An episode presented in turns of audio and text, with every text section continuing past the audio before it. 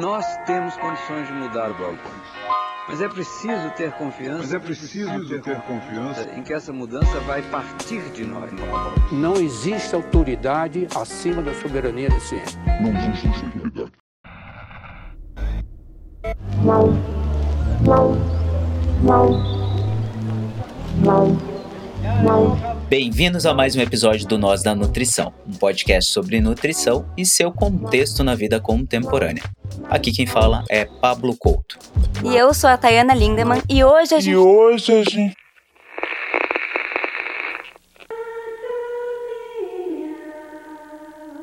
Prato do dia de 32 milhões de brasileiros. Fome. Não dá para esquecer. O Brasil foi produzindo ao longo da história a riqueza e a miséria.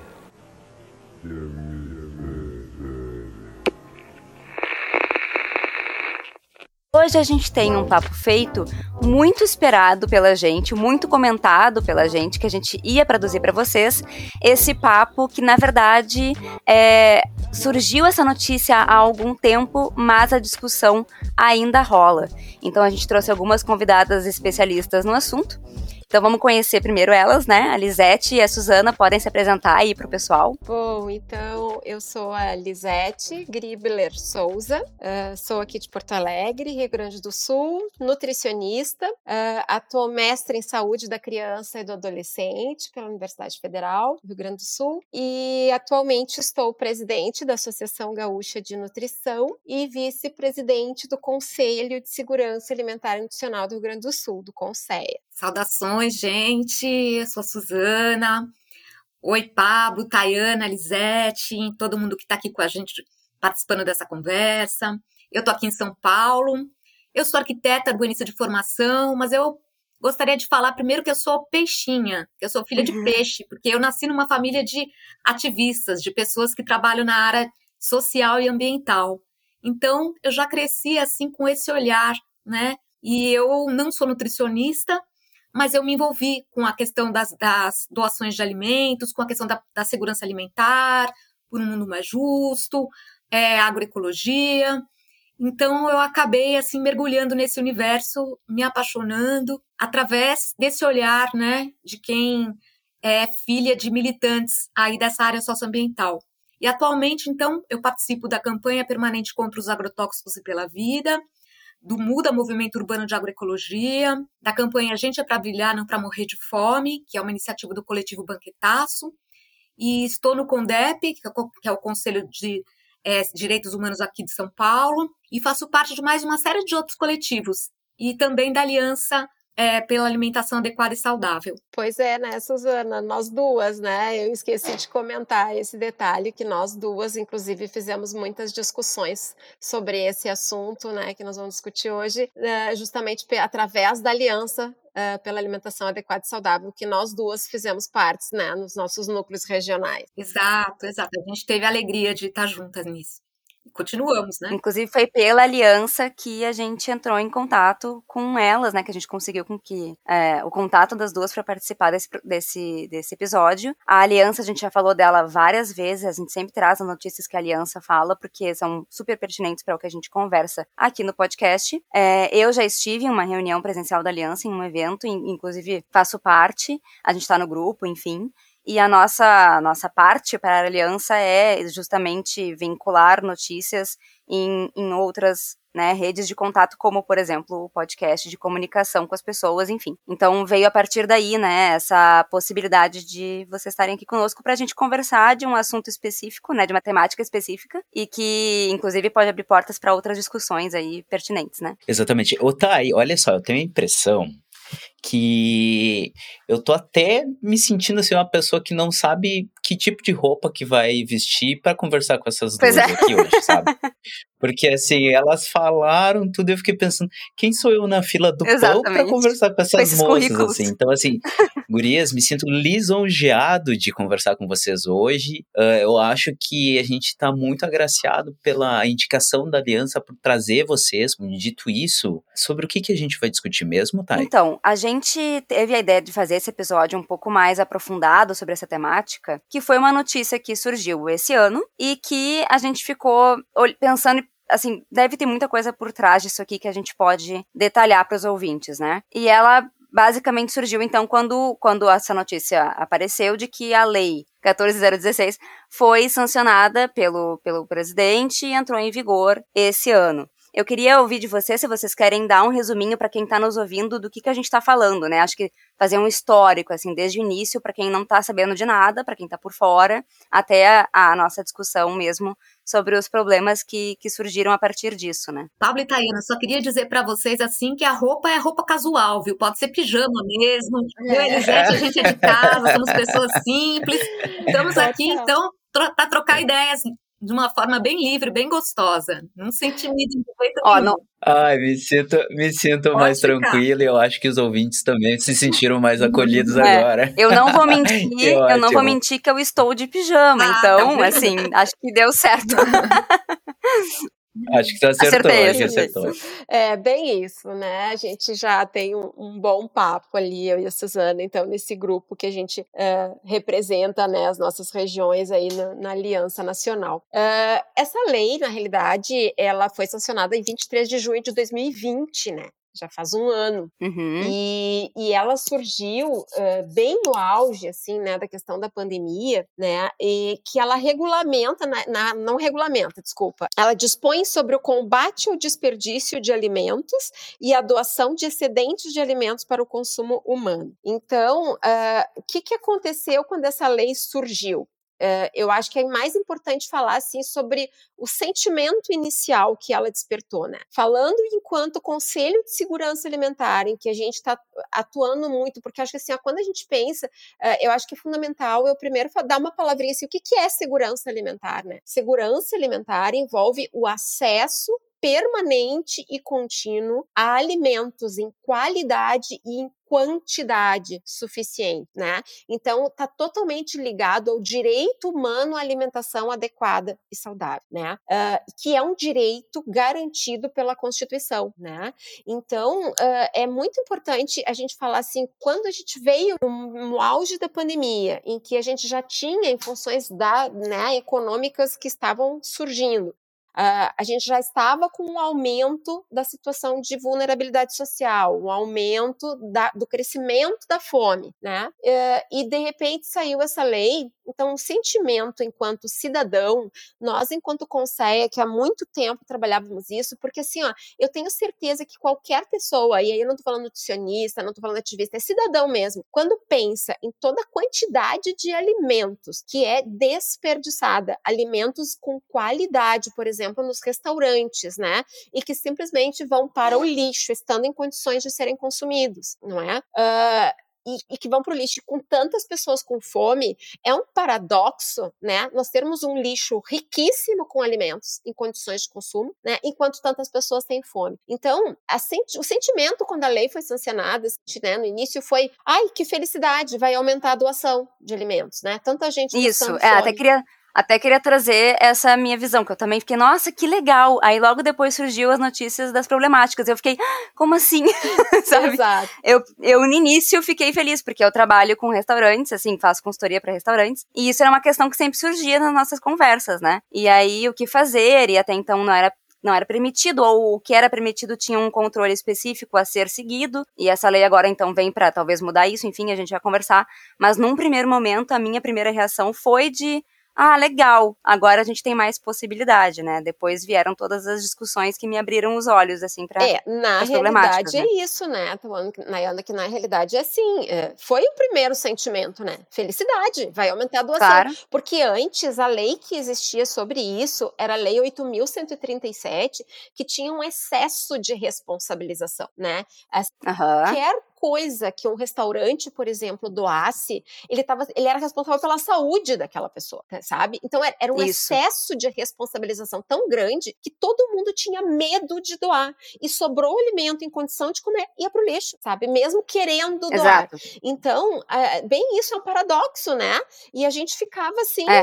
puxa, que bom, agora vai facilitar a doação. Aí a gente vai ler a lei. E não é bem assim. Porque assim, ó, a gente vai de um extremo a outro. Né, de um excesso de responsabilização para nada de responsabilização, Exato. sabe? Então, assim, eh, ficou muito solta, tá? Muito ampla. Nada é detalhado nessa lei, nada é especificado nessa lei, sabe? Então, assim, ó, por exemplo, né? ah, assim, ó, começando pela lei. Tudo que é lei, ela começa, sabe? Assim, ó, considerando tal coisa. Então, tu já começa assim, ó, no início de uma bem, um exemplo que eu daria, que, que eu colocaria, por exemplo, nessa lei. Considerando a RDC 216 de 2004, que estabelece procedimentos de boas práticas para serviço de alimentação, considerando a RDC 275, que estabelece procedimentos de padronização para ah, de condições higiênico-sanitárias necessárias para processamento e industrialização de alimentos, considerando os bancos de alimentos que já existem, sabe? Ia botar um monte de considerandos antes, e aí Uhum. vinha o texto, porque daí tu já está embasando a tua lei em algumas condições higiênico-sanitárias, né? Só que essa lei não tem nada disso. Ela já começa de cara com o texto. Dispõe sobre o combate ao desperdício de alimentos, doação de excedentes para o consumo humano. Ponto. E aí já começa Que parece ótimo. É, parece ótimo, né? Só que daí ela já vem e começa ampla, assim, sabe? Ah, sem especificar absolutamente nada. Em relação ao histórico, né, eu queria trazer alguns elementos, né? A gente tem que pensar assim, qual era a situação que o país estava passando? A situação era de crise, e é de crise, e é uma crise que tem se intensificado. Uma situação em que a gente vê pessoas em situação de insegurança alimentar e pessoas passando fome mesmo, aumentando em número, aumentando muito em número. A pandemia veio para trazer um elemento a mais de dificuldade nesse, nesse sentido. Mas a crise já estava aí, ela já vinha nesses últimos anos é, trazendo assim essa fragilidade para a população e essas redes de doação já estavam cada vez mais sendo acionadas, né? As pessoas que trabalham com isso sabem o quanto estava demandando, quanto o número de pessoas em filas, o quanto quantas instituições pedindo é, doação, isso estava crescendo muito, fazendo uma pressão, inclusive, né? Sobre essas pessoas que trabalham que trabalham tentando promover, né, esse acesso, né? Que esse acesso é um acesso emergencial, como a Lisete mesma falou. Então a gente estava vindo nesse processo e, e a gente continua nesse processo. Qual é o processo político que a gente está vendo? A gente está vendo num processo político que é um processo de desmonte. É um processo que está acabando com as nossas, os nossos programas que garantiam alguma, alguma, alguma segurança alimentar para a população, como, por exemplo, o PAA, que é a compra né, de, de produtos da agricultura familiar que são destinados para as comunidades que precisam, na compra direta, né? Então ela favorece de um lado os agricultores que plantam, esses agricultores familiares, e de outro lado a população que pode receber esses alimentos, que são alimentos é, in natura, que são alimentos saudáveis. Outro programa que está sendo está sendo desmontado é a questão das compras públicas da Conab, né? Então é, a gente tem aí os galpões da Conab, que são os galpões públicos, né? Onde que deveriam estar armazenando a- alimentos, para inclusive a gente ter alguma coisa numa situação de uma calamidade, uma emergência, esses alimentos que deveriam ser doados para ser oferecidos para a população.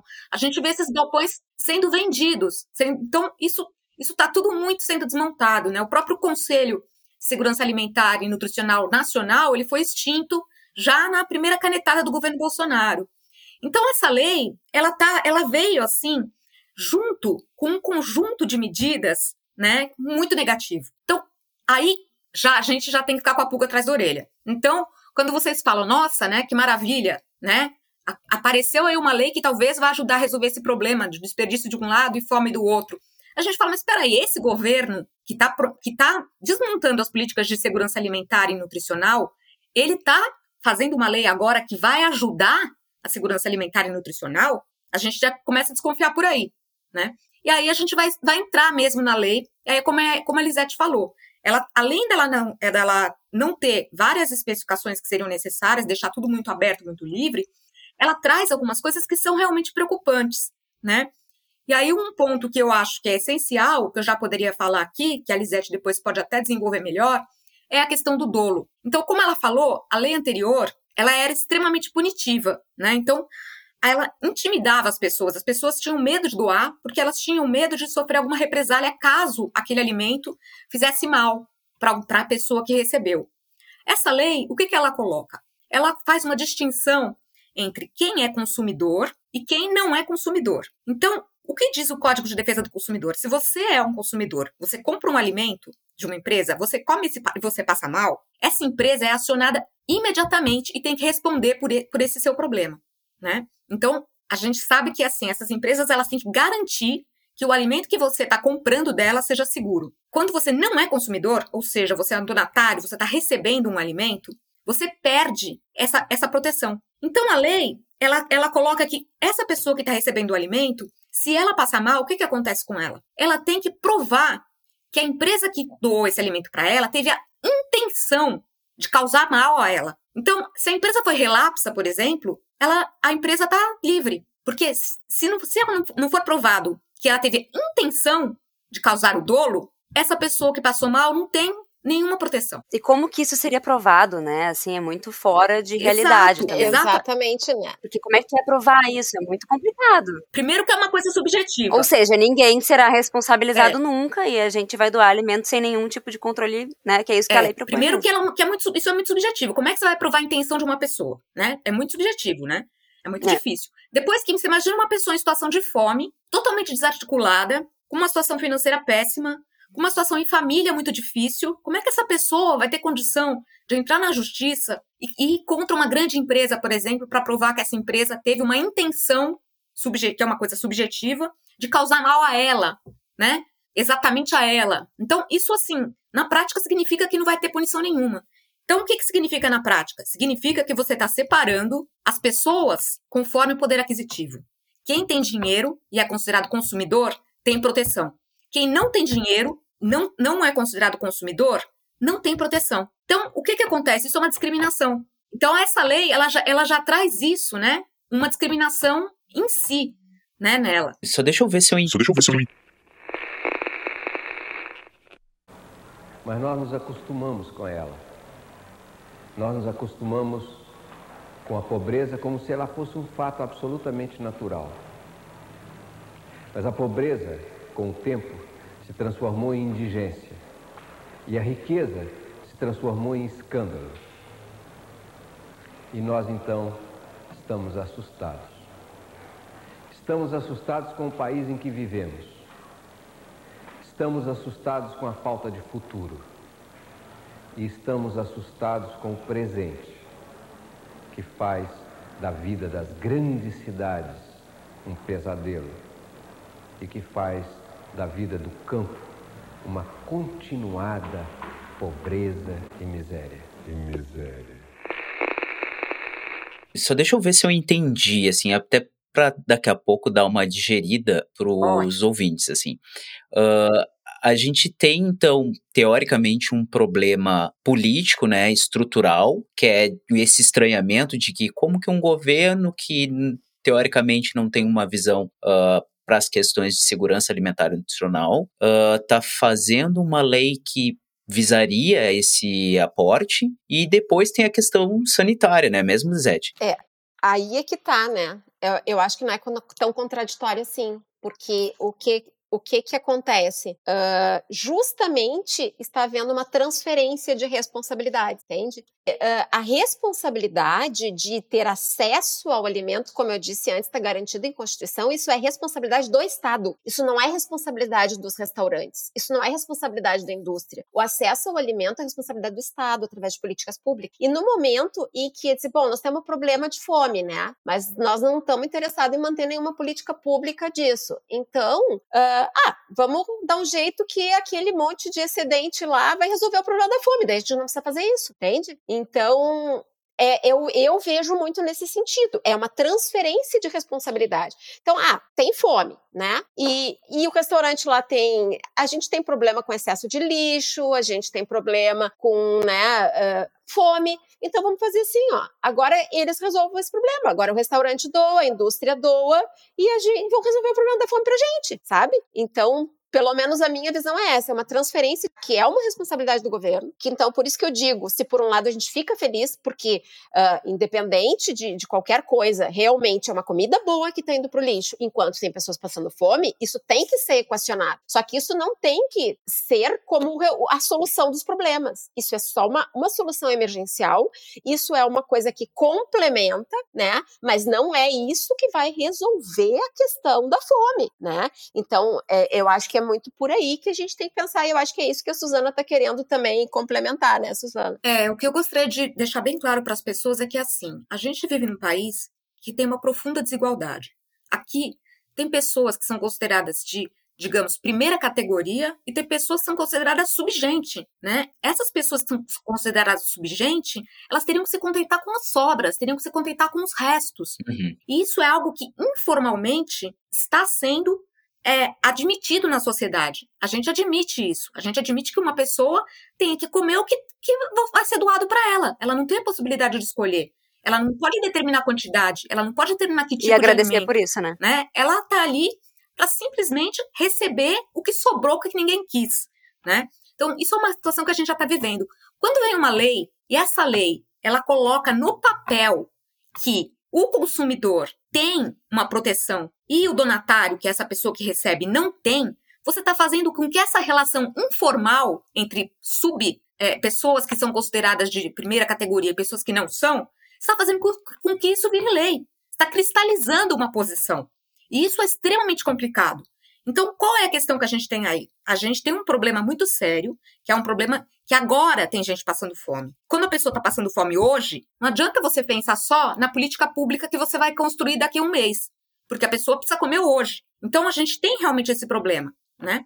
Mas você também tem o seguinte: você tem um, uma estrutura que é uma estrutura cruel e desigual e que a gente não pode criar mecanismos que piorem essa desigualdade ou que legitimem essa desigualdade. E é isso a lei está fazendo, né? Então é muito, essa lei está muito problemática, né? Porque ela tem essa discriminação. E aí eu queria levantar um problema, o que é o seguinte, né? A gente tem que pensar por que, que essa fome está existindo. E aí eu vou passar a palavra para a Tayana que acho que ela tem alguma pergunta aí para fazer pra gente. Depois eu volto para falar sobre essa questão. Não, era só para complementar, na verdade, para quem tá nos ouvindo, porque quando tu falou sobre a questão de a pessoa ter que apenas é, aceitar aquilo que dão para ela como se ela não tivesse valor nenhum e ela tivesse que aceitar qualquer tipo de coisa, a gente teve um episódio, que é o episódio 42, que a gente conversou com a Natália. E a gente... Eu ia comentar sobre ele, é, tá? em que a gente falou sobre pessoas em situação de rua. E ela tem uma fala justamente que é isso. Ela conta um episódio que ela, que ela presenciou e que era uma pessoa em situação de rua falando sobre a qualidade da, da, alimentação que ela recebeu e em primeiro momento essa pessoa dizendo, ah, eu não posso reclamar, né? E aí a nutricionista complementa dizendo, não, tu pode reclamar, tu tem todo o direito de receber uma alimentação de qualidade. Então tem muito a ver com isso também. Quem quiser ouvir o episódio para complementar, até porque a gente fala muito sobre insegurança alimentar nele, em vários episódios, mas nele também.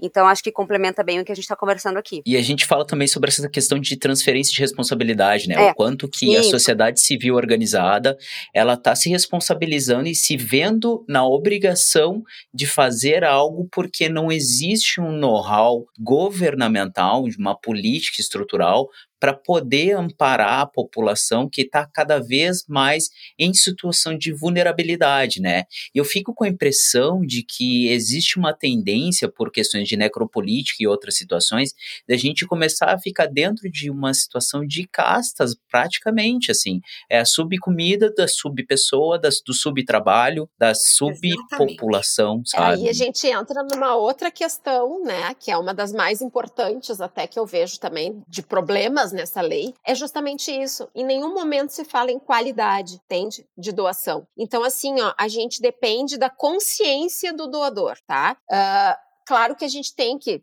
pensar e, e, assim, bom, a lei não está responsabilizando nada. Então, a gente, enquanto nutricionista, enquanto cidadão, tem que fazer esse tipo de atividade que a gente está fazendo para ver assim, ó, Uh, porque é bem isso, como a Suzana disse, a gente não pode esperar a política pública, alguma coisa tem que ser feito, então, ok, vamos doar, né? Só que então, assim, ó, vamos ter consciência se a gente está doando para auxiliar, que a gente não pode doar qualquer coisa, porque não é só porque a pessoa não tem hoje condições de comprar o alimento que ela quer, ela tem que se contentar com qualquer coisa, com um alimento que está vendo agora há pouco tempo, né? O, o nosso ministro lá uh, da economia disse que, ah, então vamos resolver o problema da fome com as doações e aumentando o prazo de validade dos produtos, entende? Tipo assim, resolvido, Resolvido. o problema, né? Então assim, ah, então tem que me contentar com qualquer coisa, com um alimento vencido, com um alimento não sei o quê, porque eu não tenho que comer, eu tenho que me contentar com qualquer coisa.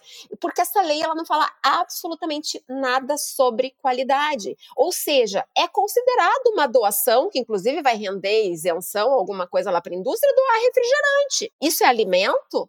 Não, sabe? Não existe nada sobre qualidade.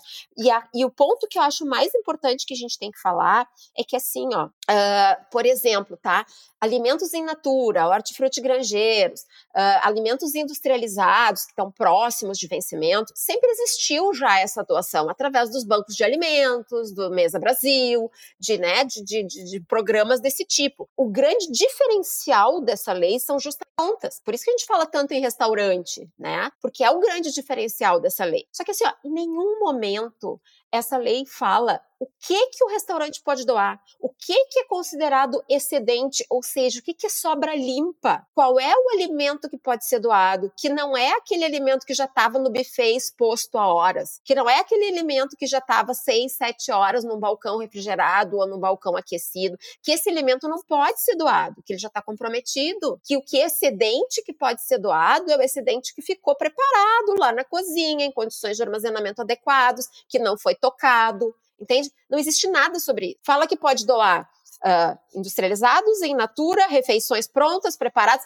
ponto, entende? Não especifica absolutamente nada sobre questões de transporte, não, não especifica absolutamente nada sobre quais as sobras, né, como eu disse, em restaurantes, coisas assim que podem ser uh, doadas, né, muito sérios de qualidade né? E, e, é bem isso, pode doar qualquer coisa. Refrigerante considerado, ah, tô doando, tô sendo fazendo uma boa ação, né? E, e aí é, é, bem isso, a consciência da responsabilidade do doador, que, pô, já que eu vou doar, eu vou doar um alimento de qualidade para suprir as necessidades nutricionais de uma pessoa. Mas não, sabe? Não tem nada sobre isso, é solto total na lei. É só para complementar para quem está nos ouvindo e não é da nutrição, né? E não é nutricionista e não estudou essa parte de controle higiênico sanitário. Para complementar aqui, sempre que a gente lida com alimento, e por isso que ela está falando dessa parte toda de cuidados e falou das RDCs e das portarias, enfim, quando a gente fala de alimento, a gente fala de uma combinação de tempo e temperatura, de conservação e de transporte que já foi testada e que assegura, então, a qualidade higiênico-sanitária daqueles alimentos. É, que os restaurantes devem seguir, que eles são responsabilizados por isso, eles têm o, de, o dever de seguir esses, esses caminhos. Mas quando a gente está falando de alimentos, como ela falou, expostos a temperaturas maiores do que deveria e mais tempo do que deveria, esse alimento já pode estar contaminado e já pode ser risco para as pessoas. Então, a, até então, né, o que a gente segue nos restaurantes é esses alimentos são colocados fora, porque eles já são de risco. E aí, esses alimentos de risco podem acabar na mão de pessoas que já estão em segurança alimentar e que podem se contaminar facilmente com aquele alimento. E mesmo que não estivessem, poderiam se contaminar. Sim, enfim. e a gente ainda considera, né, Tayana, que, que assim, ó, que essas pessoas que recebem, justamente estando em vulnerabilidade social, elas provavelmente estão desnutridas, elas estão com o sistema imunológico mais Exato. né, uh, comprometido, então elas são mais suscetíveis a problemas com uma alimentação contaminada. Ainda. Né? Ainda. É. Que a gente teve uma norma que mudou esse ano, pelo menos aqui em Porto Alegre, e eu acompanhei por conta de, de fazer essa consultoria para os restaurantes de uma flexibilização em relação ao alvará de saúde, por exemplo, para restaurantes. Então a gente tem a doe, doe à vontade os seus alimentos e nem alvará de saúde você precisa ter. Então a, a responsabilização está sendo tirada Total, totalmente de todos os lados, né? Tá desses locais, desses estabelecimentos, né? Então assim, são várias coisas concomitantes acontecendo para agravar muito essa é. situação, né? Eu acho que em relação aos restaurantes, vale a gente pensar uma coisa, né? Os restaurantes o que, que sobra nos restaurantes, né? Você não tem uma constância. O restaurante ele muda o cardápio todo dia. Pode ser que um dia sobre uma coisa, outro dia sobre outra. Pode ser que tem dias que sobre, por exemplo, um monte de fritura. Essas frituras doadas para essa população, que, que, que, efeito que elas vão ter para essa população? Vamos supor que começa a sobrar muita fritura todo dia. E todo dia, então, essa fritura seja doada. Né? Fritura que é naqueles óleos que a gente sabe que frita muitas vezes, tudo. O que, que acontece? Essa população que é uma população que muitas vezes já está desnutrida, ela também, em geral, já é uma população que tem, com, tem comido nos últimos tempos alimentos que são mais ricos em sal, em óleo, em açúcar, porque são os alimentos que têm se popularizado, são os alimentos que estão em qualquer mercadinho, são os alimentos que as pessoas doam. Né? Então, esse, esse consumo de, de alimentos assim, que são alimentos que, que já causam problemas de saúde, aumenta muito entre as pessoas mais pobres. Então, o que, que vai acontecer? A gente vai estar tá fazendo com que essas pessoas elas possam ser, ao mesmo tempo, desnutridas e obesas, que é algo que tem acontecido. Né? E é muito cruel isso, porque a pessoa tem todos os problemas da desnutrição, a carência dos nutrientes, e ela vai ter os problemas de uma pessoa obesa. Ela vai ficar diabética, ela vai ter pressão alta. Então, é muito complicado a gente contar. Perfeita essa tua colocação. A gente contar com doação de alimento para alimentar as pessoas. Principalmente as, essas, essas pessoas que vão ficar sujeitas a uma alimentação de péssima qualidade. E a mesma coisa vale para as indústrias, né? Que tipo de, de, de produto a indústria doa? Como a Lisete falou, refrigerante é um deles. E outros produtos também que são produtos ultraprocessados, também com pouquíssimos nutrientes, que a gente chama alimentos que têm caloria vazia, né? Porque eles são muito calóricos, mas eles não têm nutrientes. E esses alimentos vão estar aí inundando né, as, as pessoas que, é, que precisam de, de doação de, de comida, né? Então, vai estar realmente trazendo um, um problema que é um problema de saúde pública, né? A gente sabe que os hospitais e o sistema de saúde ele já não está mais aguentando por causa dessas doenças, que são doenças causadas, as doenças não transmissíveis, que são doenças causadas, muitas delas, pela má alimentação, né? Então a gente está tá, tá, assim, empurrando com a barriga, sabe? É um, a gente está fingindo que está resolvendo um problema, porque na verdade não está. Essa doação é, pontual, ela não resolve o problema, porque você nunca sabe quanto, que quantidade de alimento que vai sobrar, que tipo de alimento que vai sobrar, então isso não pode ser a garantia de uma refeição para uma, uma pessoa, porque essa pessoa não sabe né, se amanhã vai ter, se depois vai ter, essa pessoa não pode contar com isso. Então a gente não está resolvendo o problema e a gente está estimulando que outros problemas sejam perpetuados, como esse, por exemplo, das, dessas doenças decorrentes desse problema alimentar. E aí eu, eu queria só aprofundar um pouquinho essa questão da indústria, porque hoje em dia, quem que controla as cadeias de, da alimentação? são os grandes supermercados, poucos e grandes supermercados, né, varejistas. Essas redes, como é que elas trabalham? Elas trabalham assim. Elas ditam o que elas querem comprar para os produtores. Eles têm que produzir conforme elas ditam. Elas fazem o preço. E elas colocam o preço no mercado que elas querem. Então, se elas se elas vendem, se elas, colocam 10 alimentos, por exemplo, né, para vender ali no mercado, 10 unidades de um alimento, vendem 9, o preço dos 9 já vai estar tá o lucro dos 10. Elas não perdem esse décimo produto. Elas, elas, elas calculam para que as perdas sejam assimiladas e que o lucro delas não diminua. Então, esse alimento que sobra, ele já deu lucro. Isso significa o quê? Que a gente já pagou por ele. As pessoas que compraram os outros nove já pagaram por ele. Então, não é a empresa que está doando, né? Isso é importante ficar claro. Pelo contrário, essa empresa, quando ela botou o preço nesse nesse, nesse valor e não mais para baixo, ela fez com que aquela pessoa que ia comprar não pode comprar.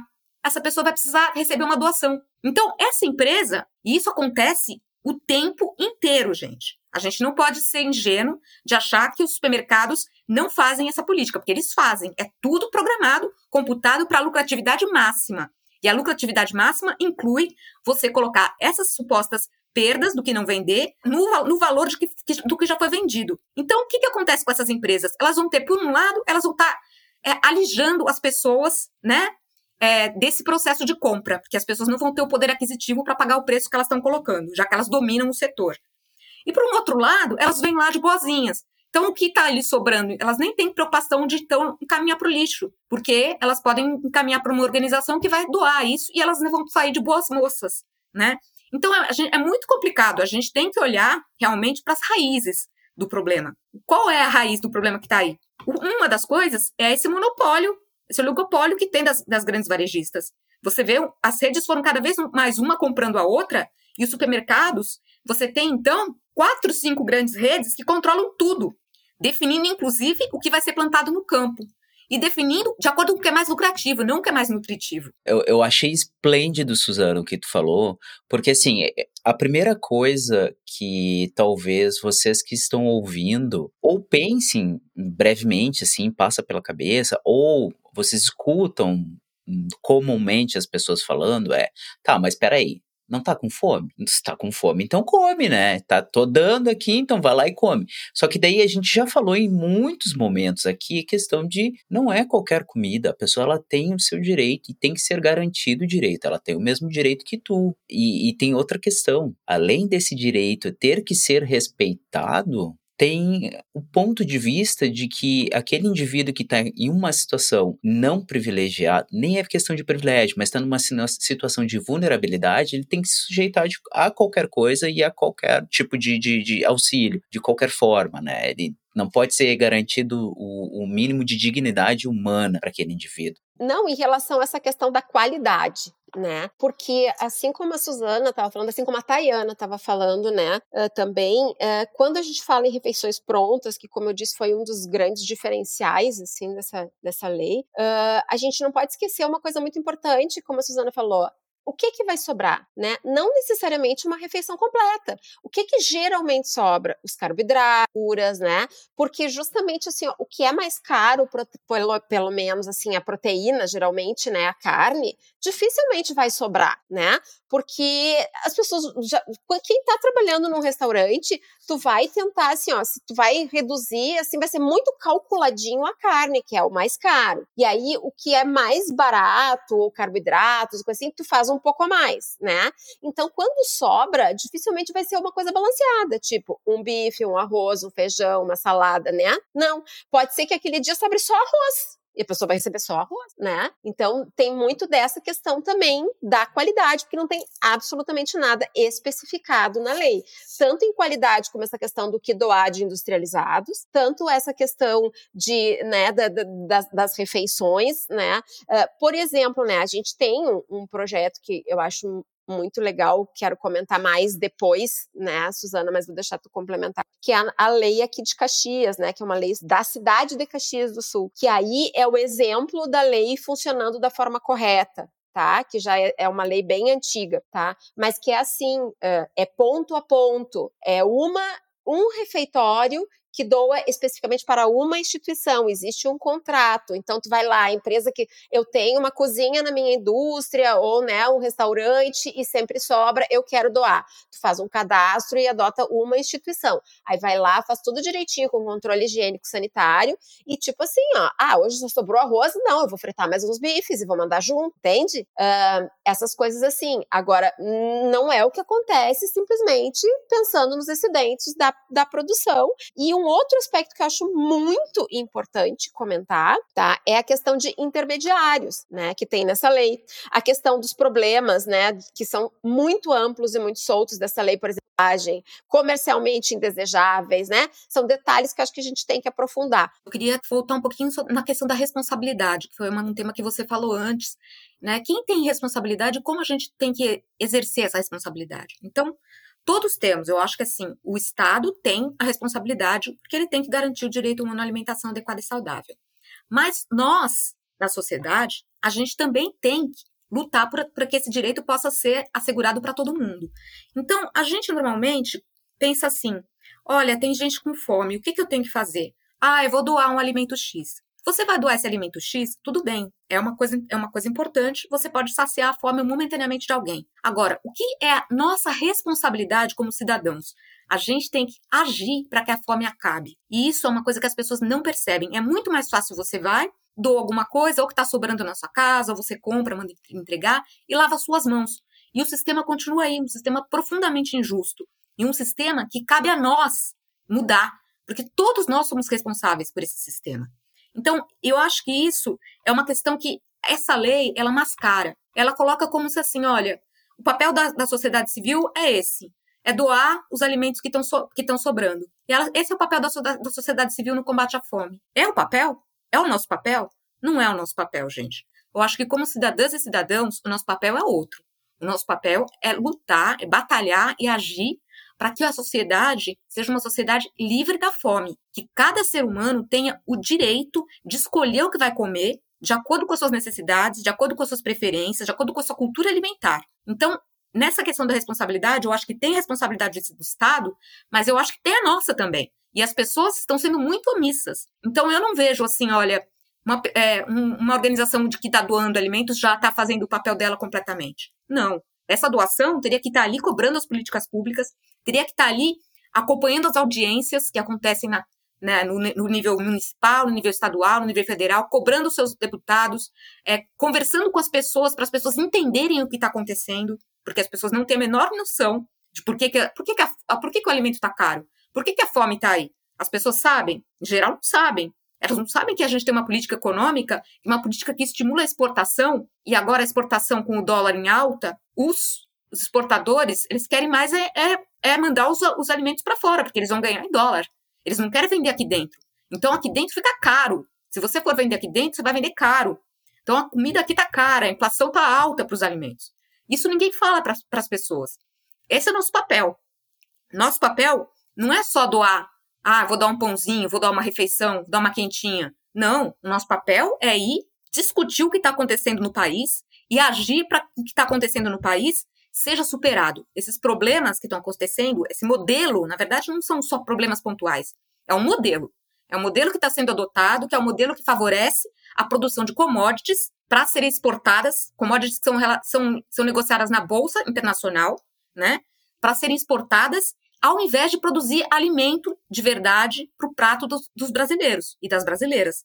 É, essa, é, esse é o modelo que a gente está seguindo. E esse modelo é o modelo gerador de fome. Né? Se a gente não combater esse modelo, não, não, se a gente não exigir que as nossas terras elas sejam usadas para produzir alimento para a gente, alimento de verdade, não commodity, não açúcar para fazer ultraprocessado ou para fazer etanol, né? Não soja para fazer para engordar gado no exterior, né? Que a gente nem sabe quem vai comer essa carne, mas vão ser bem poucos, né? Então, não é isso. Isso não é um, um, um, projeto, um projeto político de país que tenha a segurança alimentar como um, um dos pilares. Isso não é. Então, eu acho que, assim, essa lei da doação, ela tem que servir para a gente refletir sobre isso. Né? A gente não pode olhar para ela só como quem olha assim, olha, isso é um problema pontual né? Tá, tá, tem, tem desperdício de um lado, tem, tem gente com fome do outro, a gente une as duas pontas e pronto, fica por isso mesmo. Não. O modelo continua insustentável, né? Esse modelo. E uma coisa que eu gostaria de falar, que eu acho que é importantíssima, é assim: onde começa o desperdício? Na minha visão, na visão dos movimentos que eu participo, o desperdício começa na terra. Quando você está usando, como aqui em São Paulo, por exemplo, a nossa terra, a nossa terra tão preciosa aqui do estado, que é uma terra tão boa, para virar um canavial e a gente produzir cana para exportar ou cana para fazer para fazer bolacha recheada, para fazer alimento porcaria que não tem nutriente, essa terra está sendo estragada. Estragada. É uma terra que poderia estar tá produzindo alimento, comida nutritiva de verdade, alimentos variados. E a gente está desperdiçando essa terra. A gente está desperdiçando a nossa água. Porque a água fica contaminada depois com os agrotóxicos dessas commodities. Então, esse é o desperdício maior que as pessoas não falam, gente. Esse é o desperdício que a gente está desperdiçando no nosso futuro. Porque essa terra estragada, essa água contaminada, a gente não recupera. Então, eu acho que assim, a gente tem que fazer um debate muito mais profundo sobre o desperdício de alimentos, para ver realmente as raízes dele, e fazer um debate muito mais profundo acerca de responsabilidades, de direitos e deveres nossos e do Estado. Concordo, Suzana. É, é bem por aí. E também, assim, ó, a questão do desperdício, ela começa, como tu disse, desde lá do uso da terra, da água, né? E, e em toda a cadeia produtiva. O que a gente sabe é que hoje, os alimentos que são produzidos, eles não chegam até os, os consumidores, né? Uh, porque assim, ó, já existe um horror de desperdício na, na colheita, um horror de desperdício no transporte, um horror de desperdício até chegar nos restaurantes, depois também. E aí, voltando a essa questão, né, que tu, tu comentou, da uh, estrutural mesmo, né? Porque assim, ó, Uh, claro que, como eu comentei, né, hoje a gente uh, não, não pensa em inibir a doação, porque hoje a pessoa que está com fome, né, que é um jargão usado na apelação da cidadania, quer dizer, quem tem fome tem pressa, está com fome, a gente tem que resolver hoje. Então, sim, nós vamos doar. Mas é, é, bem isso, não basta a gente doar e lavar as mãos que já fez a sua parte, né? Nós temos que continuar cobrando que a política pública para resolver o problema, políticas estruturais para resolverem o problema. A lei de doações, como eu disse antes, é uma, parece que estão transferindo responsabilidade, né? A lei de doação não é o problema da fome e nem deve, não é esse o objetivo dela, né? Uh, e assim, ó, até porque ninguém que está recebendo gosta de receber, né? Uh, preferia mil vezes ter o seu poder de compra, comprar e escolher, né? Então, assim, hoje, uh, através do Conselho, com uma grande ação que a gente tem de com Comitê de Combate à Fome aqui no Rio Grande do Sul, que liga o Conselho, a Ação da Cidadania e a Caritas, né? Doando muitas cestas básicas, muitas e muitas e muitas cestas básicas. Mas, assim, ó, a, a expressão de quem está recebendo não é de felicidade, porque ela não queria estar ganhando essa doação, ela queria poder estar trabalhando, tendo o seu dinheiro e comprando o seu alimento da forma que quisesse, né? Então, acho que isso é, é uma discussão, pontos muito importantes que a Suzana está trazendo, né? Além, claro, de técnicas, né? E, e, já eu, como nutricionista, já trazendo muito essas questões da lei em si, com os seus furos, né? Em questões higiênico-sanitários, em questões de, uh, de ser muito ampla, além desta questão né, da, da, da, responsabilização, que como a gente disse, né, foi do, do tudo para o nada, tá? Uh, e a, além dessa questão da, de ser muito ampla, de não ter absolutamente nada de especificação higiênico-sanitária, de, de segurança Uh, no sentido sanitário, né, para as pessoas que estão recebendo, né, porque assim, quando essa lei ela simplesmente fala em intermediários, né? Pode ter intermediário. Ponto. Simples assim. Pode ter intermediários. A doação pode ser feita diretamente para né, o que vai receber a, a alimentação, para o final, para o receptor final, como ela pode ter intermediários. Quando a gente, como nutricionista, pensa, a gente pensa em bancos de alimentos, a gente pensa em instituições que têm condições de fazer uma triagem, de conseguir ver o que está em condições de ser consumido e o que, que não está né? Uh, mas acontece que assim, ó, não especifica o que, que são esses intermediários. Um intermediário pode ser lá o seu João, lá da comunidade, que vai na porta do restaurante pegar toda a comida que sobrou ali naquele restaurante naquele dia para levar para sua comunidade, cheio de boas intenções, mas ele não tem um carro Uh, né, adequado para transportar. Ele vai pegar essa refeição hoje, provavelmente, e distribuir amanhã ao meio-dia, vai ficar fora do gelo e no carro esse tempo todo. O que, que é esse intermediário? Não tem absolutamente nada sobre condições de transporte, não tem nada sobre o que, que é esse intermediário que pode receber o alimento e passar adiante, sabe? E, e nenhuma responsabilização para ninguém, sabe? Então tem, tem muito problema nessa lei. Fora todas as outras questões, diz que uh, pode, uh, pode doar alimento desde que ó, assim, ó, não tenha comprometido a sua integridade e a segurança sanitária, mesmo que haja danos à sua embalagem. Ponto. O que, que é esses danos à sua embalagem? O dano à embalagem pode ser desde um amassadinho na caixa, mas o alimento está íntegro lá no saquinho de arroz protegido, como pode ser um saco de arroz furado que teve exposto a roedores, que teve exposto a insetos. Não tem nada especificado o que, que é esse dano à embalagem. Né? Absolutamente nada. Então, cadê a segurança e integridade desses alimentos? Quem é que vai atestar isso? Outra questão, tenham, podem ser doados alimentos que tenham mantido suas propriedades nutricionais e segurança sanitária, ainda que tenham sofrido dano parcial ou apresentem aspecto comercialmente indesejável. O que, que, é aspecto comercialmente indesejável? Ponto de novo, não tem absolutamente nada especificado sobre isso. Então, assim, ó, o aspecto indesejável ou comercialmente indesejável, ele pode ser só aquele alimento que uh, pequenininho, que não tem uma aparência muito bonita, que tem, sabe, que tá meio irregular, mas que como tem todas as suas características nutricionais, assim como pode ser comercialmente desejável porque tá mofado, porque tem uh, tá esmagado na ponta lá, um hortifruti grangeiros, e daí contaminou, sabe? Não tem absolutamente nenhuma. A embalagem danificada pode ser lata amassada, que vai produzir toxinas, que vai, sabe, gerar até botulismo coisas do gênero. Então, não tem nada, nada. A lei, ela é totalmente solta ampla. Eu sei que, né, eh, Suzana, tu está entrando mais nessa questão estrutural mesmo da lei, né, que, que ela não deve, mas eu achei que eu tinha que resgatar um pouquinho também, né, que é outro ponto a ser discutido sobre a lei, é essa questão dela deixar tanta margem para tanto problema, sabe, de questões de surtos de doenças transmitidas por alimentar. Não, essa questão é extremamente importante, Lisete, até porque a gente já tem todo aquele quadro que eu falei, né, de pessoas que são desnutridas, de pessoas que já sofrem de doenças assim que não têm acesso a um plano de saúde, muitas vezes uma estrutura precária, então elas vão ter um impacto muito grande se esse alimento não tiver uma, uma segurança, né? Se ele não for um alimento seguro, né? Então eu acho que isso também é extremamente pertinente. Sobre a questão estrutural, eu acho que a gente tem uma balança para pesar, né? Então a gente tem assim, a gente tem uma, uma emergência agora. A gente tem que cuidar dessa emergência, né? A gente não pode deixar as pessoas passando fome, né? Então aqui ninguém está alegando que, a, que ter uma lei de doação de alimentos não é importante. Muito pelo contrário, a gente está tá, tá justamente discutindo essa lei porque a gente sabe da importância dela nesse momento.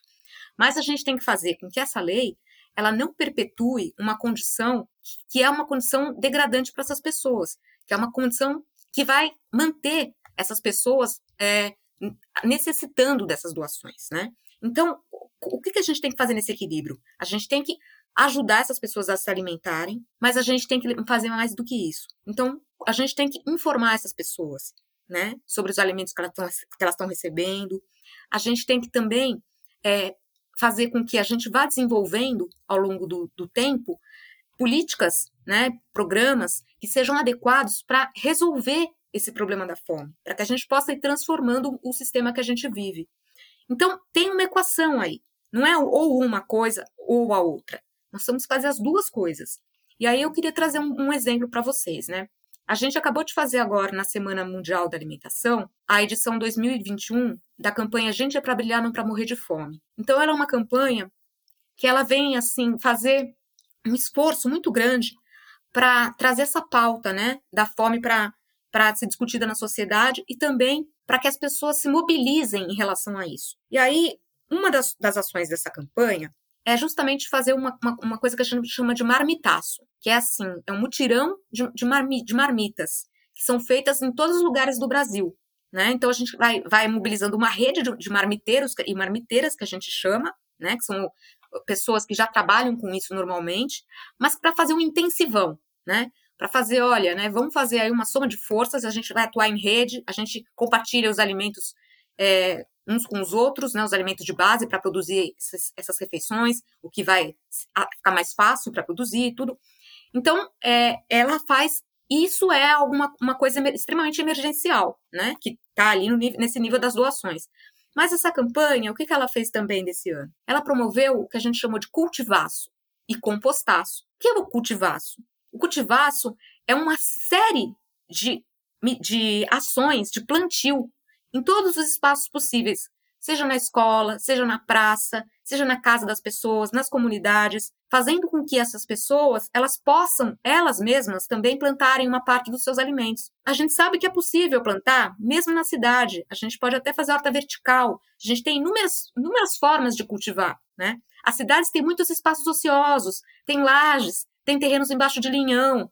São lugares que a gente pode plantar. Quando a gente planta um alimento, a gente está entendendo como é que esse alimento ele, ele, é, ele é gerado. A gente passa a, a, a compreender mais o ciclo do alimento, a gente passa a poder ter mais, a gente tem mais capacidade de analisar de onde ele vem, né? O que, que o que, quais são as consequências da produção dele ali na origem. Então, isso é um trabalho que a gente tem que ir fazendo aos poucos para as pessoas poderem ter instrumentos, né? Então, se você vai doar alimento, já pensou em doar uma muda? Já pensou em doar sementes? Já pensou em é, buscar um lugar em que a sua a comunidade que você está ali atuando possa criar uma horta para que ela possa ali plantar, colher o seu alimento, alimento assim que vai ser saudável, um alimento que não vai nem, nem precisar de transporte, porque elas mesmas já vão colher ali, já vão poder levar para suas cozinhas, né? Então a campanha ela trouxe isso, né? E o compostaço também para falar dessa questão do desperdício, porque o, o alimento que ele não precisa necessariamente ir para o lixo, essas sobras. Elas podem ser compostadas e virar um excelente adubo, por exemplo. E esse adubo vai ser usado para produzir os alimentos saudáveis que as pessoas vão poder elas mesmas colherem, prepararem, comerem, né? Saindo desse, desse ciclo de dependência, né? Então, eu queria compartilhar com vocês essa experiência, porque eu acho que é o caminho que a gente tem que seguir também, né? E é um caminho fácil, gente, não é um caminho difícil. A gente lançou esse chamado do cultivaço, a gente teve mais de 30 inscrições de atividades, desde em ocupações, em escolas, sabe? Em, em, em praças, né? As pessoas querem realmente é, experimentar isso, experimentar plantar, porque é muito bom isso, né?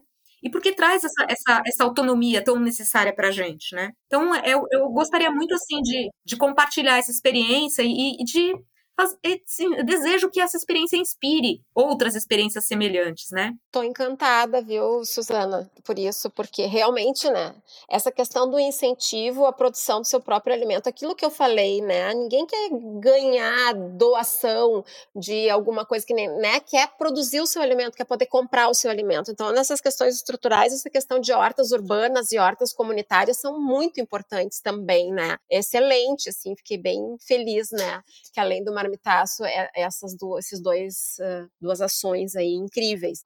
Uh, porque assim, ó, uh, a gente tem que pensar que também uma coisa muito importante que a gente tem que pensar nessa lei, tá? Indo nessa questão estrutural também, né, Suzana?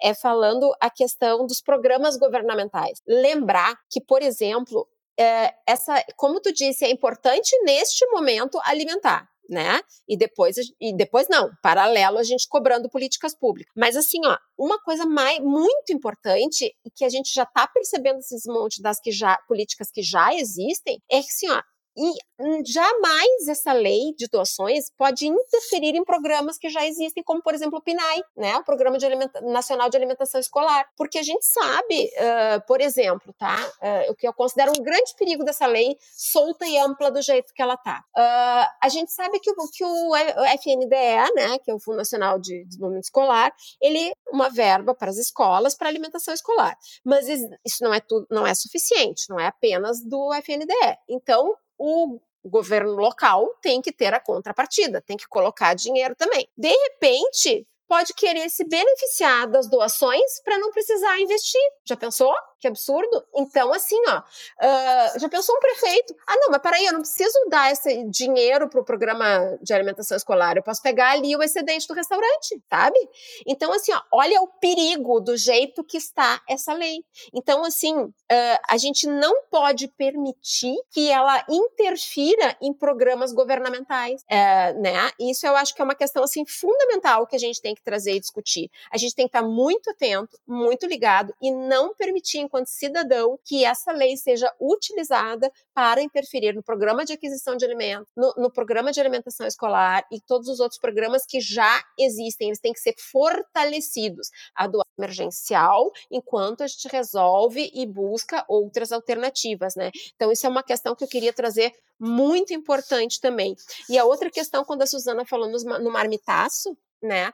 É que assim, ó, uh, essa lei em nenhum momento ela, ela, ela veio também muito em questões assim de interesses, tá? Dos estabelecimentos, tá? Comerciais. Por quê? Porque em nenhum momento, quando a gente pensa então em doação, em nenhum momento essa lei cita essas iniciativas particulares como Marmitaço, Cozinheiros do Bem, em nenhum momento esse tipo de iniciativa está contemplada na lei, né? Então, assim, ó, não existe absolutamente nenhuma regulamentação, nenhum auxílio, nada para essas iniciativas. E essas iniciativas são importantíssimas hoje, né? Então, no grupo que nós discutimos aqui no Rio Grande do Sul, pensando assim, o que, que a gente pode fazer? Né?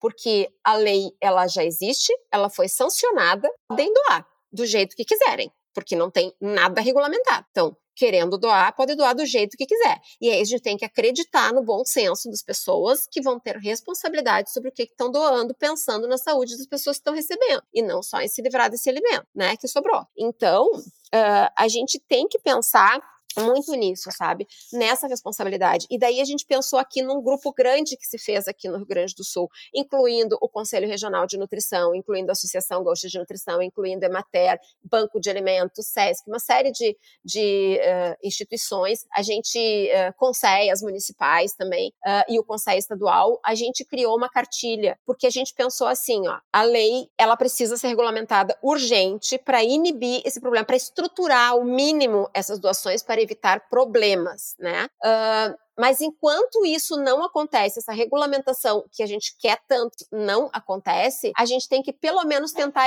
reduzir dano evitar os danos de acontecerem. Então, vamos orientar as pessoas que querem doar e que não sabem como fazer. Vamos orientar as pessoas que estão recebendo e que não sabem o que, que pode e o que, que não pode receber. Então, a gente resolveu fazer uma cartilha de orientação e é bem assim, tá lá na internet, é só digitar cartilha de orientações para doação de alimentos. Vai direto entrar lá no, no, na parte da Secretaria de Trabalho e Assistência Social que publicou, tá? A cartilha que a gente elaborou, uh, ah, para orientar. E a gente incluiu, mesmo que essa lei não contemple, a gente incluiu orientações para esses grupos que cozinham, tá? Uh, e que fazem as doações de marmitas, porque a gente achou muito importante ter essa orientação, tá?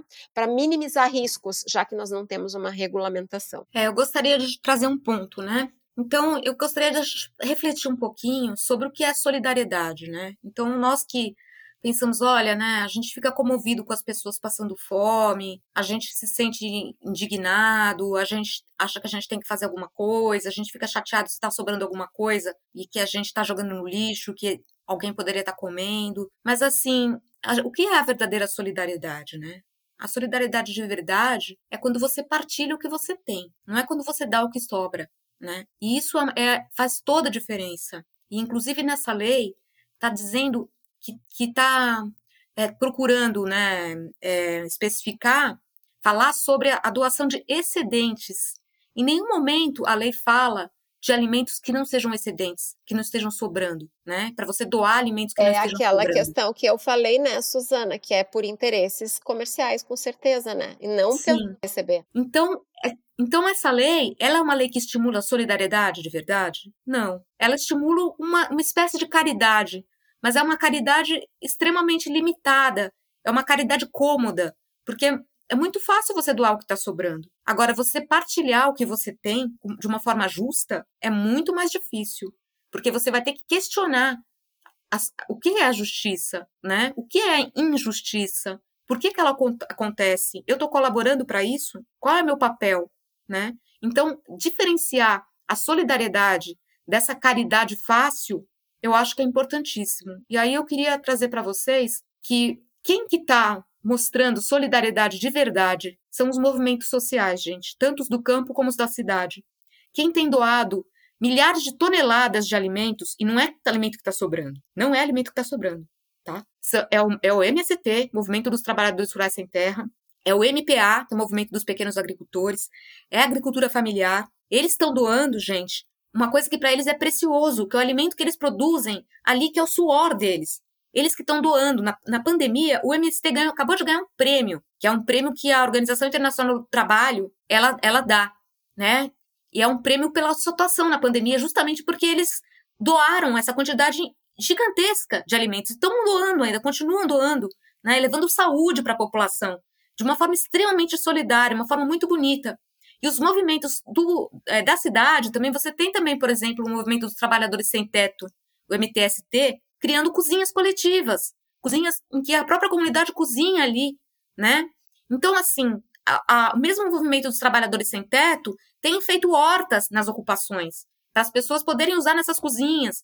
Então, isso é uma demonstração de solidariedade de verdade, né? E não o que essas empresas fazem, que elas pegam, olha, colocam o preço lá nas alturas Aí uma parte da população não vai poder comprar, aí sobrou uma parte. Elas já ganharam, no que elas venderam, elas já ganharam o lucro delas. Aí sobrou essa parte. Aí elas vão lá e doam essa parte que sobrou para as pessoas que elas mesmas deixaram de fora do sistema, né? Então isso não é solidariedade, né? Então, eu acho que assim, essa lei, ela tem que fazer a gente se questionar sobre isso, né? Eu tá sobrando uma comida no meu prato, né? No meu prato exatamente não, né? Porque a gente não pode doar o que tá no nosso prato, mas na minha casa tá sobrando uma comida. Tá, muito fácil eu doar, pronto, lavei as mãos, fiz minha parte, tá beleza. E aí eu continuo comprando nessas empresas que são as, são as empresas que mantêm esse sistema cruel.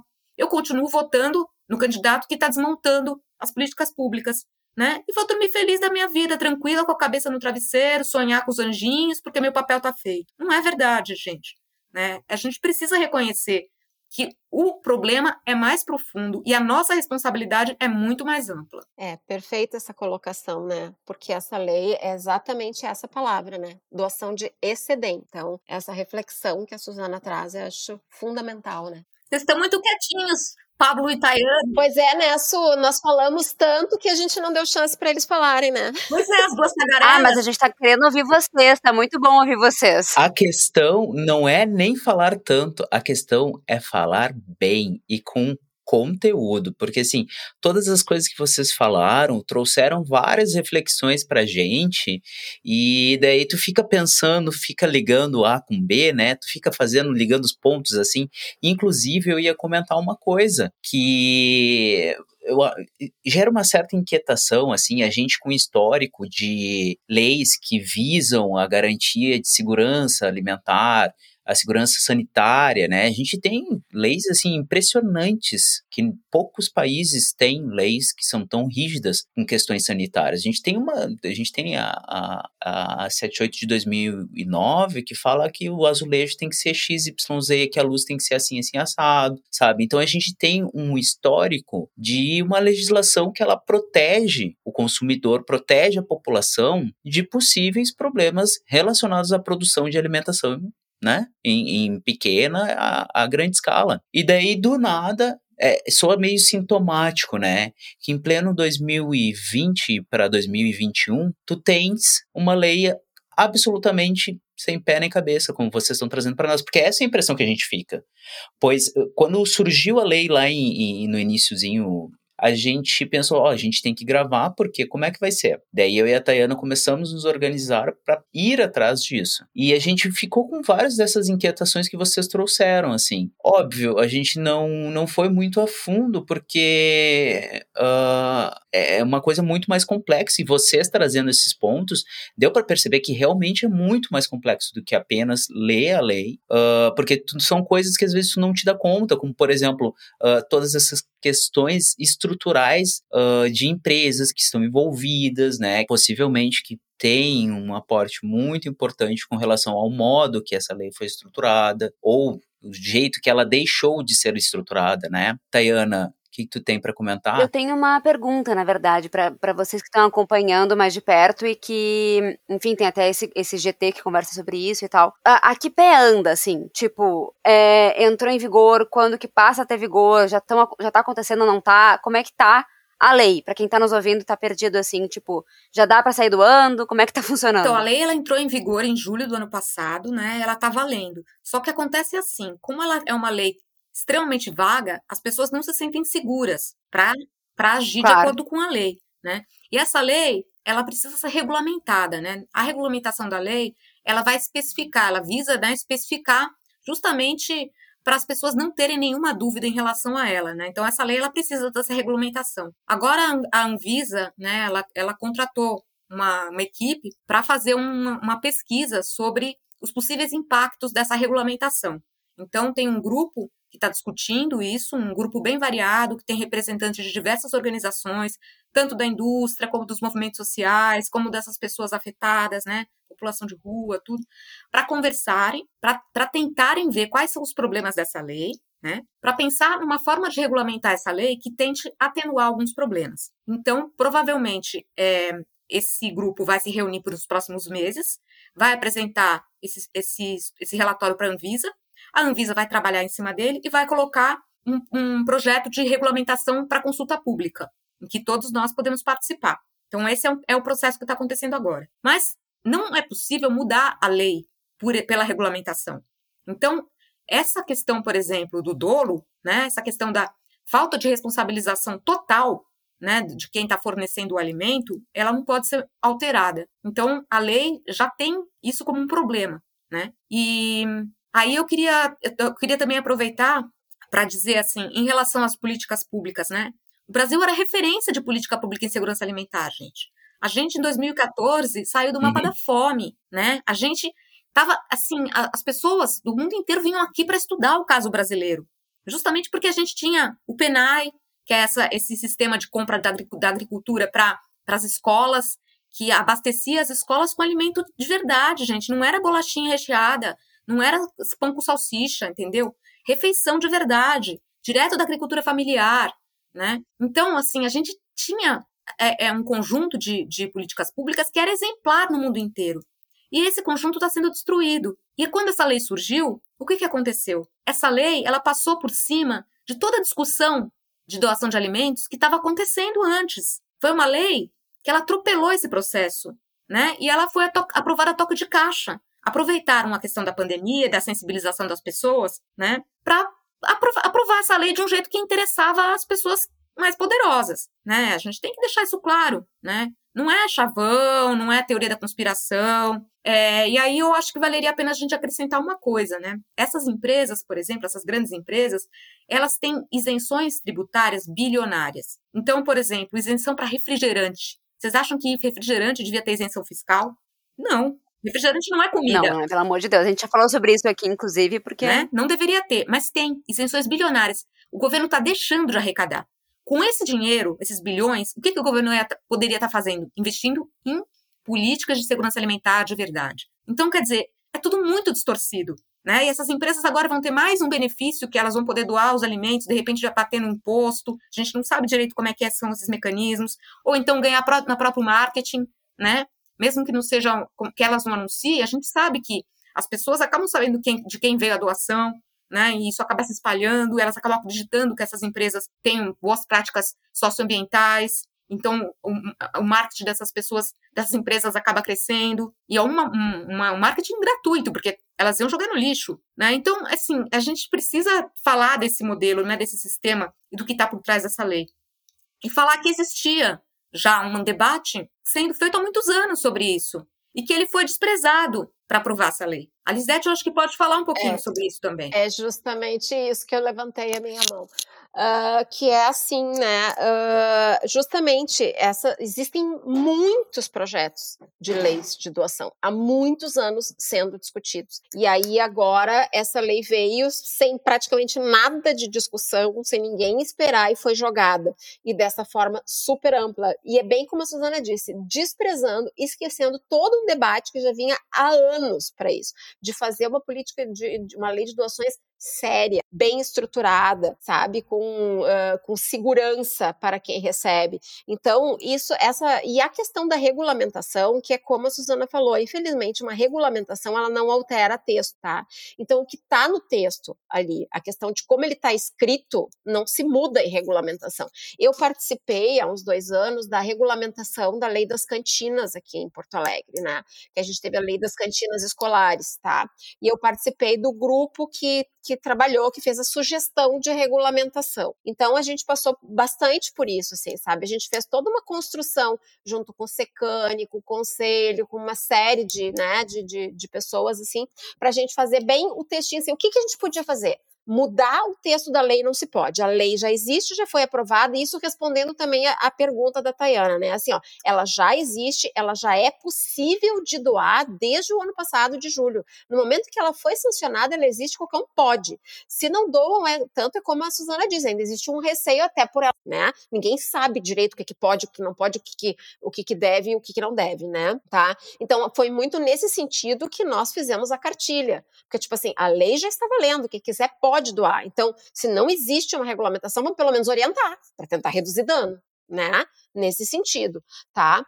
Uh, mas agora, então, é muito bom que pelo menos a Anvisa esteja fazendo, né, essa, essa discussão, digamos assim, infelizmente ainda vai demorar muito, né? Mas o que vai acontecer na regulamentação é isso. Mudar a gente não pode. O que a gente pode é, tipo assim, especificar algumas coisas. Então, por exemplo, né, na, na questão assim, eu li onde diz embalagens, embalagens danificadas. A gente pode escrever, digamos assim, uma parte no texto que diz assim: entenda-se por embalagens danificadas, tal e tal e tal e tal e tal. Então, a gente vai restringir o que, que é uma embalagem danificada para evitar problema. Ali onde diz uh, com aspecto desejável, aí a gente pode escrever: entenda-se por aspecto comercialmente desejável tais e tais e tais problemas, entende? Isso a gente faz uma regulamentação. A gente vai especificar melhor ela porque ela está muito ampla. Então ali tu já consegue reduzir um pouco de dano porque tu especifica mais. Agora, coisas estruturais importantes da lei, elas não vão poder ser modificadas numa regulamentação, né? Então, esse tipo de discussão, de, de, de tornar público, de, de trazer reflexões é muito importante. Perfeito. Eu queria fazer um breve adendo ao que a Suzana tinha comentado a respeito da isenção que muitas empresas recebem, né, na produção de seus produtos alimentares. Uh, existe uma campanha um site, na verdade, que é o sóacreditovendo.org.br. Então, pessoas que estão ouvindo, se vocês quiserem saber um pouquinho mais a fundo o que que tem, o que que pode, o quanto que pode ser arrecadado com a questão da tributação de determinados alimentos, é uma campanha que visa mostrar isso e o quanto que a sociedade perde, na verdade, né? Porque se a gente for avaliar só por alto, assim, a gente tem muitos alimentos que eles são danosos à saúde num contexto mais crônico e amplo, né? Que são alimentos que não beneficiam a saúde, que lesam o SUS por consequência, né? Que a gente paga, é o nosso sistema único de saúde tão querido, e essas empresas acabam lucrando duas, três vezes por causa disso, assim. E a sociedade quem paga tudo isso. Então é uma campanha que existe, vocês podem acessar o site, é uma campanha que tem participação de ACT, Aliança e outros parceiros. É a campanha que está aí rodando, né? Muito importante da CT sobre as açucaradas né? E ela tá rodando, Hum, então também. assim, hã, procurem, a assinem, apoiem, tá? Porque é muito importante, traz justamente essa questão, né, hã, que é as bebidas açucaradas, que elas fazem muito mal para a saúde, e aí a gente inclui além de refrigerantes, aqueles néctares, aqueles sucos artificiais e sucos cheios de Uhum. açúcar, né, hã, pseudo-sucos, digamos assim, tá? Hã, e que elas recebem isenção fiscal, como a Suzana estava falando, é um absurdo. Então assim, além de não, hã, ser, hã, razoável, digamos assim, ter essa isenção, ainda deveria ter um imposto em cima, porque com o aumento dos impostos, a gente vai reduzir o incentivo ao consumo, né? O consumo vai diminuir. Então a gente ganha reduzindo o consumo, porque essas bebidas açucaradas, elas produzem muitas doenças crônicas não transmissíveis. Elas estão diretamente ligadas, diretamente ligadas a, a diabetes, né? E a várias questões assim. Então a gente já ganha por ali. Aumenta o custo, vai reduzir um pouco o consumo.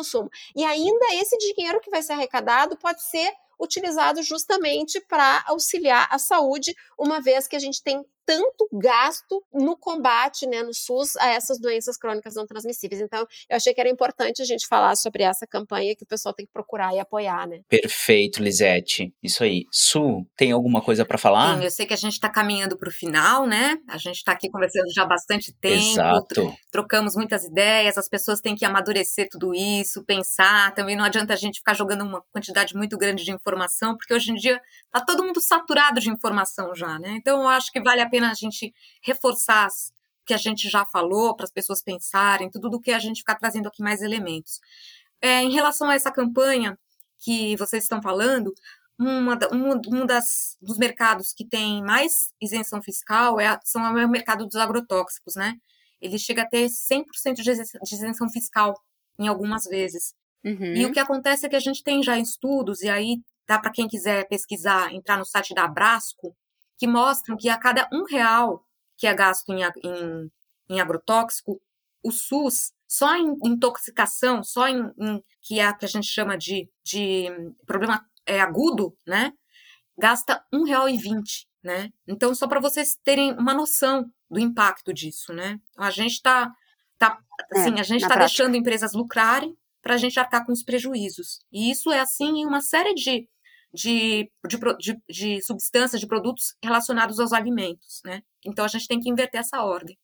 E aí eu queria deixar, assim, como mensagem para as pessoas, né? É, essa reflexão, assim, para elas, quando elas olharem, né, para esse mundo de fome, para esse mundo de sofrimento, né, dessas pessoas que estão em volta, porque agora você botou a cara na rua, você vai ver, porque a fome cresceu muito, a população de rua aumentou muito, as favelas dobraram, né? Então a miséria tá por aí mesmo, né? Então elas, elas, que elas pensem, sabe, assim, o que, que elas podem fazer que seja mais efetivo, que não seja uma coisa só de enxugar gelo, que não seja só algo pontual, mas o que elas podem fazer de, sabe, de verdade, assim, para transformar essa realidade, para que essas pessoas saiam dessa condição.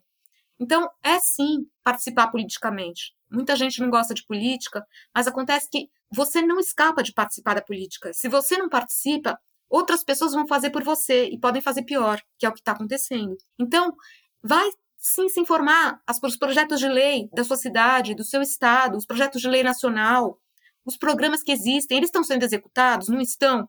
Aciona o Ministério Público, é, conversa com as, com as organizações, que são organizações que trabalham com políticas públicas, que fazem esse tipo de ativismo. Né? Por exemplo, o site da Aliança, as pessoas podem entrar. Né? Ele, ele alimen- alimentar cal, né? porque sem o, o C cedilha e o, e o tio, né? E o acento, É, né? alimentar Uhum. cal saudável, sem acento, .org.br. Lá tem muito material para as pessoas sabe, se envolverem, pesquisarem, entrarem nessa campanha junto com as pessoas, junto com a gente. E aí, assim, eu queria é, fa falar aqui, assim, que, na minha opinião, que é assim, baseada no que eu tenho estudado esse tempo todo, a gente não resolve o problema da fome se a gente não fizer uma reforma agrária no país. Então, isso precisa ser dito, sabe? A gente tem que fazer uma modificação no modelo produtivo que a gente adotou profunda. Né? Então, é terra para quem vai produzir comida, não é terra para agronegócio especular, não é terra para vender, é, para ficar produzindo eucalipto, para as empresas ficarem aí fazendo papel, fazendo anúncio, né? folhetinho de supermercado né, com papel. Isso não sabe, isso não é prioridade. A prioridade para a gente é alimentar a gente e não destruir o planeta. E essas duas causas, né, que é a causa da preservação ambiental e a causa do combate à fome, do combate à miséria, de uma sociedade mais justa, né, para a gente conquistar uma sociedade mais justa, essas causas andam juntas, né? Então, a mesma, os mesmos problemas que geram a fome estão gerando a destruição da nossa natureza. Então, eu queria deixar assim esse alerta, né, para as pessoas, essa reflexão e convidar as pessoas então para entrarem na, no site da Aliança, para conhecerem a campanha Gente é para Brilhar, para entrarem no site da campanha contra os agrotóxicos, que é contraosagrotóxicos.org, e se informarem melhor sobre o que está acontecendo. E, gente, vamos plantar. Vamos plantar em cada cantinho. Vamos cultivar alimentos, vamos compartilhar esses alimentos. Não tem nada mais gostoso do que você colher o alimento que você plantou e você preparar uma receita com ele e compartilhar com alguém, né? Então, é, fica aqui também, assim, essa mensagem que é uma mensagem positiva para as pessoas, né? E eu queria agradecer muito, então, a, a, o convite de vocês, né? A possibilidade de estar aqui conversando essa, esse papo delicioso. e agradecer a Lisete também, minha parceira querida, e todo mundo que está junto com a gente nesse debate, nessas discussões. Boa noite. Isso aí. Obrigado, Suzana. A gente que agradece. Lisete, uh, tuas considerações, o Lisete? O que falar depois, né? É, o que falar depois dessa fala da Suzana, né? É, pois é. Fica até complicado. Uh, é, então, assim, o que eu vou falar em relação uh, à questão de doações mesmo, né? Uh, que sim, que a gente pense e reflita muito todas essas questões que a Suzana trouxe, né? A questão da doação consciente, não do que está sobrando, mas, né, bem isso, sabe? De dar aquilo que a gente gostaria também de receber. Mas, assim, principalmente, né, pensando que neste momento a doação é fundamental no sentido de que as pessoas estão com fome, a gente gente pensar nisso, em ser responsável na sua doação sabe? Não é só pensar em doar o que está sobrando para se livrar daquele excedente, e aí, bem isso, como a Suzana falou, lava minhas mãos e tá tudo bem, fiz a minha parte, né? É pensar na responsabilidade daquilo que está doando, que vai afetar diretamente a saúde de outra pessoa. Então, pensar em quem está recebendo. Doe, mas doe com responsabilidade, sabe? A lei não está exigindo responsabilidade, mas nós, enquanto pessoas, temos que ter essa responsabilidade. É, acho que é isso um pouco que eu quero finalizar também. Perfeita a fala. A gente também recomenda, como o Nós a Nutrição, a gente recomenda que as pessoas, como vocês já falaram, acompanhem os trabalhos da Aliança, por exemplo, do Mesa Brasil também, que é uma referência em, em distribuição de alimentos de forma segura, é, entre todas as outras indicações que já tivemos por aqui. É, e acompanhem o trabalho. Vocês têm alguma rede social que vocês queiram divulgar especificamente é, nesse momento? Ou várias assim, pessoal, redes sociais. É, ou várias para o pessoal acompanhar. Sim, eu gostaria que o pessoal uh, acompanhasse as redes da Semana da Alimentação RS. Nós acabamos agora, né, dia 16 de outubro foi o Dia Mundial da Alimentação e este ano o, o tema da Semana da Alimentação foi justamente muito vinculado a tudo isso que a gente falou hoje, né? O tema da Semana da Alimentação deste ano aqui no Rio Grande do Sul foi a insegurança alimentar no contexto da fome e do direito humano à alimentação. Então, o, nas redes sociais sociais da Semana da Alimentação, RS, tem toda a programação com muitas atividades, tem no YouTube, tem na, no Face, no Insta, tem lá uh, um site que a gente fez da, da Semana da Alimentação esse ano, que tem muitas atividades, assim, para reflexão também. E claro, né, que visitem o site do Conceia, o Face, né, e o YouTube do Conceia, RS, que também abrange muito todas essas questões que nós falamos, né, e da Associação Gaúcha de Nutrição também. E eu gostaria de recomendar para as pessoas entrarem então no Instagram da campanha Gente é para Brilhar, né? Que é gente ponto para brilhar e encerrar a minha participação justamente com essa fala, né? Gente é feita para brilhar, não para morrer de fome. Eu acho essa frase linda, eu acho que ela traduz o que a gente tem que perseguir. Com essa Que lindo, frase a gente gente. encerra.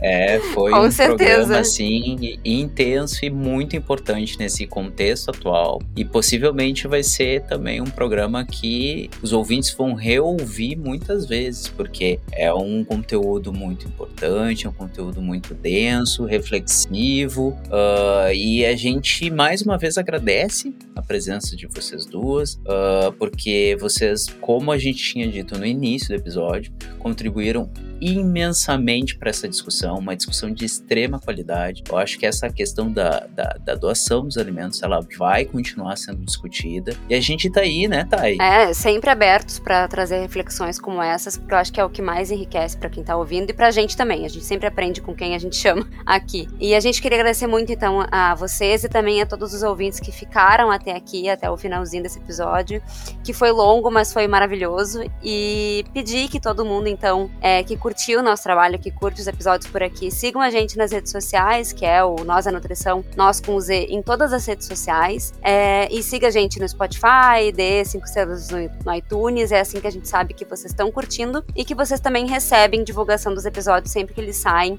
na hora que eles saem, para ficarem atentos e, e informados também. Então é isso, muito obrigada. Antes, é importante porque talvez algumas pessoas estejam chegando nesse episódio e não saibam que o Nós da Nutrição é um projeto independente. Eu e a Tayana, a gente elabora as pautas, faz os conteúdos digitais nos nossos tempos que sobram, assim, dos nossos trabalhos oficiais. Então, isso que a Thay falou é fundamental. Nos apoiem de uma forma ou de outra, a gente faz isso aqui porque a gente acredita num Brasil melhor, a gente acredita na alimentação e nutrição de uma maneira adequada para a população, da melhor maneira possível. Então, é um esforço que a gente faz porque a gente acredita, né, Thay? Com certeza, é isso aí. Então. Meninas, obrigada e tchau, tchau. Muito, obrigada, muito tchau. obrigada, gente. Tchau, tchau. E a gente segue junto. Tchau, tchau.